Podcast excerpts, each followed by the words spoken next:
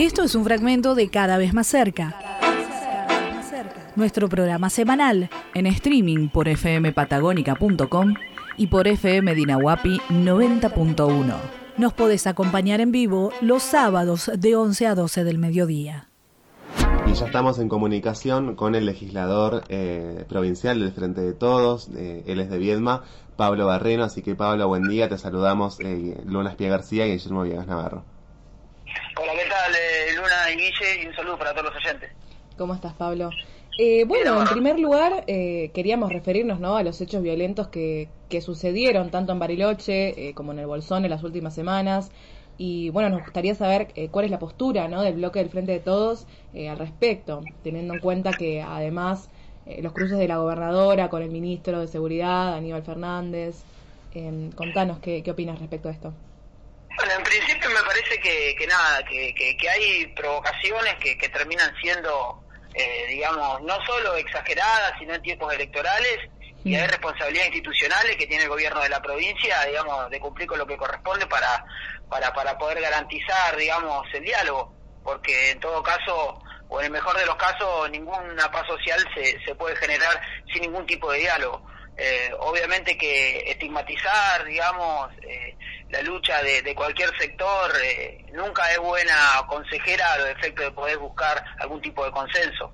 Obviamente que nosotros seguimos la línea del gobierno nacional y, y nos parece que, que nada, que, que, que, la cuestión electoral no se puede meter acá en el medio, eh, puntualmente eh, se fogonean este tipo de, de situaciones y, y, lo único que no hay que hacer es seguir provocando, sino que hay que poner los pies en el barro para poder intentar solucionar y buscar un canal de diálogo claro, ¿no? Claro. Sí, porque además yo veo, eh, Pablo, una línea del, del gobierno provincial que como que intenta instalar un, un blanco y negro, ¿no es cierto? Que o sos terrorista eh, o, o, estás con, con Juntos Somos Río Negro, Claro. o, o, fina- o incluso acá en Bariloche, sobre todo, que es un tema que está siempre muy, muy a flor de piel, eh, se acusa al gobierno nacional de incluso financiar a los terroristas mapuches y no sé qué. Eh, y bueno, la verdad es que es un- creo que es una postura que no le hace ningún bien eh, a, a- a encontrar la solución, ¿no es cierto? No, totalmente. Incluso las declaraciones del diputado nacional de Juntos Somos Río Negro ayer, eh, la verdad que son lamentables, digamos.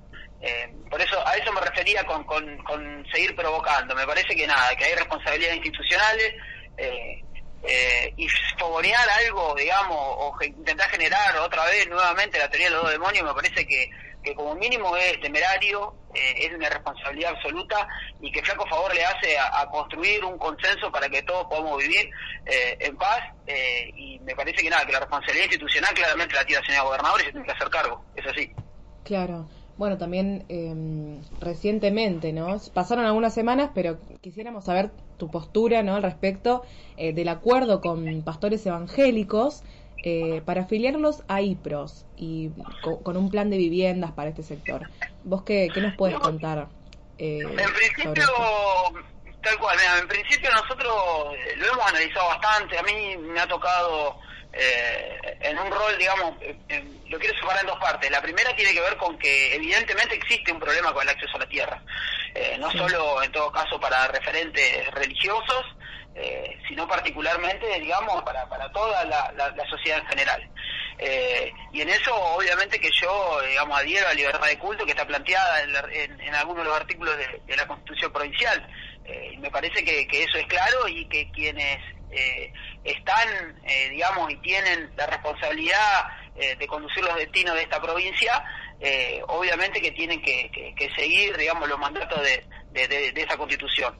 Eh, en relación a la, a, la, a la obra social, hay cuestiones que lamentablemente ni siquiera están cubiertas. Entonces, independientemente del sector eh, al cual eh, no debería favorecer absolutamente a ninguno, sino que debería ser libre la, la posibilidad de que cada uno eh, se pueda eh, afiliar como adherente o en todo caso eh, eh, poder generar, digamos, cualquier circunstancia. A mi entender, este tipo de convenio lo que opera es como una confesión de partes. ¿Y por qué digo que opera como una confesión de partes? Porque es evidente, digamos, la deficiencia que existe eh, en la salud pública eh, y, que, y que son como, como, como consecuencia, eh, digamos, de que nuestra provincia presupuesta mucho más en el pago de la deuda que en salud pública. Entonces, como esa deficiencia existe, es notoria, digamos, en relación al acceso a la salud, la gobernadora lo que hace es pone con, una injerencia asombrosa, se mete dentro del libro y genera un convenio para un sector en el cual evidentemente también existe otra situación que hay que ver y que son todas personas mayores de 60 años, eh, digamos que, necesitan otro tipo de cobertura y encima se lo ofrece con una cobertura y con un pago mínimo. Entonces, eh, obviamente que, que, los problemas de cobertura que existen en el hogar social no solo se han solucionado, lejos de estar de ser, de, ser solucionados, sino se han profundizado y encima se generan convenios para que eh, más personas puedan tener cobertura, que no sabemos cuál es, un pago mínimo. Bueno, lo que va a suceder básicamente es que ya fundieron la provincia y ahora quieren fundir el IPRO. Eso en relación a la obra social. En relación a, la cuestión de la, de la vivienda me parece que claro, lo que hace falta acá digamos, es una política eh, eh, clara y el acceso eh, a la vivienda no tiene que tener ningún tipo de privilegio, digamos, tiene que ser para todos y para todas, y obviamente que en ese marco incluso nosotros hemos presentado algún tipo de iniciativa para que mediante entidades intermedias, particularmente mediante sindicatos, se pueda, eh, digamos, eh, eh, fomentar, digamos, la, la creación de vivienda para trabajadores y trabajadoras y que tiene como un objetivo, obviamente, también dinamizar la economía, fundamentalmente las economías regionales, ¿no? Completamente. Y bueno, hace algunas semanas hablábamos con la presidenta del bloque del Frente de Todos, con Maru Martini, y hablábamos también de este tema de, de Lipros y, de cómo está totalmente en la ruina, básicamente, la obra social de la provincia. Eh, y además lo relaciono con otra cosa que nos contaba del endeudamiento, que vos recién hacías referencia, eh, de que en los últimos cuatro años ha crecido un 800% eh, la deuda en nuestra provincia. Entonces, me parece que es claro esto que vos mencionás de de cómo la, la provincia invierte más plata al final en el, en el sistema financiero que en la, en la salud pública y bueno, también en otras áreas de, de la gestión, ¿no es cierto? Totalmente, sí. sí, totalmente. Y digo, me parece que también eso habla de cuando nos quieren vender que existe un modelo de provincia, el único modelo de provincia al cual ellos adhieren es el del mega endeudamiento sistemático, porque todos los años terminamos pagando deuda, eh, eh, se sigue emitiendo deuda para pagar más deuda y es una bola que no termina más y en algún momento hay que pagarla la deuda. Eh, y, la verdad que es lamentable, digamos, eh, eh, digamos el nivel de deuda que, tiene cada rionegrino y cada rionegrina sobre su cabeza, porque obviamente quienes entendemos, digamos, el federalismo bien entendido y, y, fundamentalmente quienes entendemos que nuestro, nuestra provincia no solo no es una isla, sino que tiene que relacionarse, digamos, en el marco de un país federal, entendemos que se necesita claramente eh, la independencia económica para la soberanía política. Es por eso que este partido de gobierno eh, lo que hizo durante los últimos cuatro años fue eh, no solo pintarse de amarillo, sino hacer más de lo que le pedían. Y cuando hacía más de lo que le pedían, cada rionegrino y cada rionegrina se endeudaba más. Pablo, para cambiar un poco de tema, el legislador José Luis Berros ha presentado un proyecto para crear un fondo de financiamiento para afiliados de la UPCN. Eh, así que bueno, queríamos preguntarte, si bien vos no sos el autor del proyecto, eh, bueno, que nos puedas contar un poco más, que es iniciativa del bloque del Frente de Todos, eh, para que la audiencia pueda conocer más sobre este proyecto. Sí, tal cual. esto viene, digamos, con una continuidad y fundamentalmente teniendo en cuenta, digamos, cuál es la visión que tenemos nosotros respecto de la de, la reactivación económica y en ese marco entendemos que digamos el sector de la construcción eh, tranquilamente o en realidad es uno de los factores más importantes para dinamizar la economía, fundamentalmente las economías regionales, eh, y eso se podía o se debe conjugar claramente con la necesidad, en este caso, de los trabajadores y las trabajadoras eh, para, para poder avanzar en tener una vivienda propia, teniendo en cuenta que la situación de alquileres es una situación compleja y que inclusive se lleva gran parte del salario de los trabajadores y, que obviamente eh, nada, genera una tremenda pérdida de poder adquisitivo. En ese sentido, eh, como antecedente está digamos, un proyecto de ley para los trabajadores de ATE que fue votado por la legislatura anterior, eh, yo tuve la posibilidad, a instancias de la Comisión Directiva del Sindicato de Trabajadores Judiciales, del cual soy dirigente en la primera circunscripción, eh, para poder eh, hacer lo propio y ahora, a iniciativas del compañero José Luis Berro, lo, lo, he acompañado en esta iniciativa, que no es ni más ni menos que poder generar los fondos necesarios para para poder, para que los trabajadores y trabajadoras, en este caso estatales, nucleados en, en UPCN, digamos, puedan generar el sueño de la vivienda propia. Claro, sí, tal cual. Y bueno, ya anteriormente fue el 17 de octubre, el domingo pasado, y nosotros queríamos hablar, ¿no? De, cómo lo vivieron, ¿no? Eh, cómo fue el festejo con la militancia, eh, allá en Viedma, salieron a las calles. Eh, ¿Nos querés contar sí, tal cual.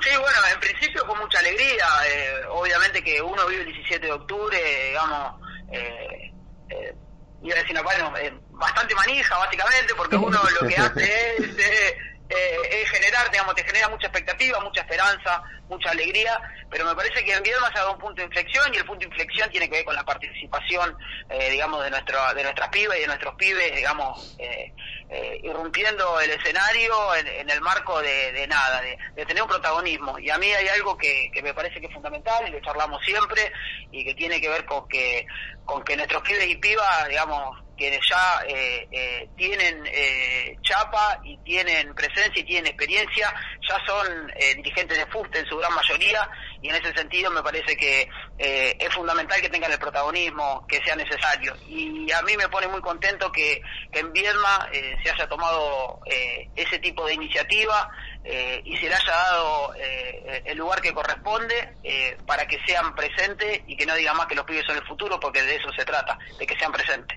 Así que bueno, la verdad es que, es que el 17 de octubre siempre es con esperanza y se obviamente se planteó de cara a las elecciones que tenemos que que remontar, tomamos nota de las situaciones eh, que salieron mal y obviamente que estamos al pie del cañón para, para poder dar vuelta, para, dar vuelta a esta elección y para darle eh, el mejor futuro no solo a nuestro país, sino también a nuestra provincia. Sí, ahora vamos a meternos un poco más en la campaña.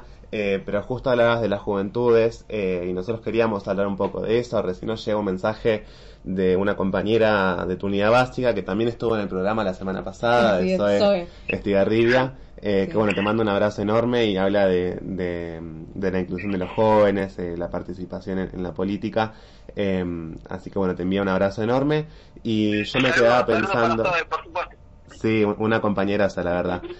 Este, y yo me quedaba pensando en esto de la participación de las juventudes, ¿no es cierto? Yo veo quizás que hay que hay muchos sectores, una, una mayoría incluso me temo, eh, de jóvenes que están desencantados de la política o que se vuelcan a opciones eh, aberrantes como Milei, este, que bueno, Buenos Aires, ¿no? Pero eh, es algo que, nos preocupa y, queríamos ver un poco cuál era tu, perspectiva de eso y también cómo pensás, entiendo que es una pregunta difícil, pero cómo podemos pensar en, desarticular eso, ¿no? En poder volver a enamorar a los jóvenes de la política yo tengo eh, eh, eh, varias varias cuestiones como para, para poder abordar esta situación. En realidad, la primera es que a mí me parece que, nada, como te decía antes, a los pibes y pibes hay que invitarlos a discutir la política grande.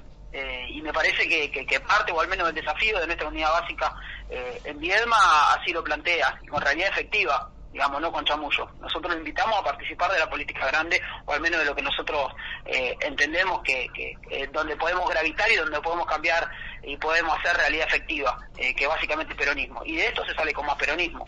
Sí es necesario, digamos, y para volver a enamorar a nuestros pibes y nuestras pibas, para volver a poder tener un proyecto, tenemos que saber lo que piensan. Lo primero que tenemos que saber es escuchar, eh, y después obviamente tener los interlocutores válidos. Eh, claramente hay varias generaciones, eh, yo particularmente me genero, me, me, me, siento más de otra generación, más que con, con la juventud, me siento más perteneciente a otra generación y entiendo e intento interpretar de la mejor manera, pero ese, ese tipo de interpretación de los pibes va a tener que ser en primera persona. Eh, y eso me parece que tiene que ver con el protagonismo que van a tener nuestros nuevos dirigentes de cara al futuro, ¿no? De cara al futuro me refiero, eh, digamos, directamente al 2023. Sí, concuerdo. Además yo considero, ¿no? Que cada vez se le está dando más el espacio a los jóvenes eh, en la mesa grande, es como que se nos brinda ese espacio. Y un poco también porque nos tenemos que abrir puertas, ¿no? Porque también nos encontramos eh, con la otra cara, que son muchos dirigentes avejentados o oxidados que, que no les molesta o les da miedo quizá la participación de las juventudes y que no dan el pie no a, eso que puede ser algo bueno para la sociedad en sí. A, mí me parece que hay dos cosas que hace un peronista y una es eh, la primera es no pedir permiso. Y la segunda obviamente es que nada que la participación tiene que estar eh, y, digamos y hay algo que es inexorable que es el paso del tiempo y es el recambio generacional. Bien lo dijo el general y, en ese sentido, nada, me parece que, nosotros sí tenemos que volver a la fuente y tenemos que volver, digamos, a, retomar, digamos, lo que son las 20 verdades peronistas, lo que es el espíritu, lo que es eh, la dignidad que, nos trajo y, que vino a traer a nuestro movimiento la compañera Evita, y me parece que tenemos que, volver a tomar. Yo también estoy, eh, obviamente, que preocupado, que soy profundamente democrático y creo que cada uno puede eh, pensar lo que quiera, pero sí me parece que hay situaciones o hay referentes eh, que plantean la antipolítica, pero que después cobran de la política, que después cobran, eh, digamos, los repro, como puede ser eh, mi ley, que obviamente vienen a hacer otra cosa. Totalmente. me parece que nosotros tenemos un desafío ahí y bueno, y tenemos que, que de esto se sale como militancia, conducir es persuadir y obviamente que lo tenemos que hacer con los interlocutores válidos, ¿no? Así es, ah, creo que como jóvenes hay que militar lo más fuerte posible para que esto no siga creciendo, porque una cuestión, yo puedo entender eh, que, o sea, hay muchas opiniones válidas, eh, argumentos, pero hay algo acá que está violando ya lo que es la democracia, lo que se propone, ¿no? Desde los partidos de ultraderecha. Por lo tanto, considero que, que uno como militante y peronista debe tener como esa convicción de eh, afrontar y ver cómo podemos hacer para llamar la atención de estos pibes que, que bueno. Sí, esto que vos decías, eh, Pablo, de no pedir permiso, eh, ¿Qué es lo que sucede además? Porque a estos dirigentes que yo recién mencionaba, que no son todos, igual hay muchos dirigentes que, que impulsan la participación, ¿no? Pero cuando cierran las puertas, de alguna manera u otra, eh, nos hacemos nos hacemos camino, ¿no es cierto? Y eh, no, estamos esperando que nadie nos abra las puertas, eh, así que bueno, más vale que, que empiecen a, a darse cuenta, ¿no? A avisparse.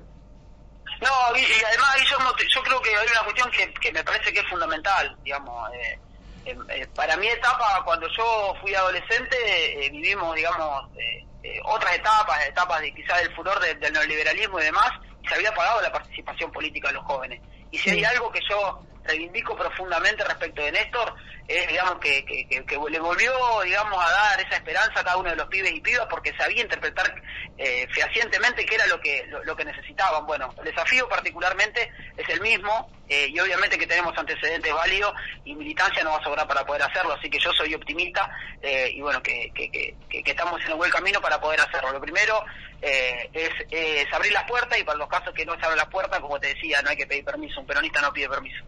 Totalmente, Pablo. Bueno, y ya para, eh, para ir finalizando, eh, nos gustaría saber ¿no? cómo, cómo están llevando la campaña adelante en Viedma, eh, bueno, de cara a las generales ahora dentro de poquito, el 14 de noviembre, y también saber cómo fueron los resultados en las PASO. Bueno, en principio acá en Viedma, retomando, en realidad como continuidad de la labor militante, existió digamos, una buena gran parte del electorado que, que, no se acercó a votar a las PASO por, por diferentes situaciones. Sí existió participación de otras fuerzas políticas que estaban disputando. Eh, y bueno, y parte del desafío es, bueno, es no solo, digamos, consolidar digamos, eh, los votos de nuestro espacio, sino particularmente, obviamente, ir a buscar a esos compañeros y compañeras, algunos quizás que puedan llegar a estar desencantados eh, o no, eh, para o algunos otros que, que, por quitarle algún tipo de importancia a, esta herramienta o porque no se disputaba en términos generales, ellos podían entender que no se disputaba ninguna interna dentro de, de, nuestro espacio, no fueron a votar. y básicamente la tarea se centra en eso, con mucha territorialidad, eh, con mucha participación eh, y bueno, y, de cara eh, a lo que viene, obviamente, entendiendo también y, demostrando también qué es lo que, es lo que viene enfrente. Digamos, la pandemia, en, luego, digamos, no me cuesta decir el post pandemia porque obviamente todavía no pasó, pero sí creo que durante este proceso lo que se ha hecho es que muchos dirigentes se han sacado la careta y ya no tienen vergüenza ni siquiera de decir lo que van a hacer. Entonces, cuando alguien le dice eh, al electorado eh, que cuando te echen ni siquiera te van a pagar una indemnización eh, se están metiendo directamente con el trabajo de, cada uno de los compañeros y compañeras, de los argentinos y fundamentalmente de los rionegrinos. Hay que remarcar que en el último periodo de Macri, en Río Negro se perdieron 10.000 puestos de trabajo privados. Eh, con lo que eso genera, porque cada puesto de trabajo eh, privado en blanco genera también un impacto en todo lo que tiene que ver con la economía informal. Entonces hay que decir claramente, plantear cuáles son los dos modelos que existen, los dos modelos de país, y, obviamente también desarticular, digamos, la mentira del provincialismo de Juntos Somos Río Negro, que para lo único que, se genera provincialismo es para generar más deuda. Clarísimo, Pablo. Bueno, muchísimas gracias por la comunicación. No, por favor, muchas gracias a vos, eh, eh Guille, eh, a Luna también, y bueno, y un fuerte abrazo para Zoe también, que seguramente está escuchando. hasta luego, Pablo, que estés bien, gracias. Hasta luego, chao, hasta luego.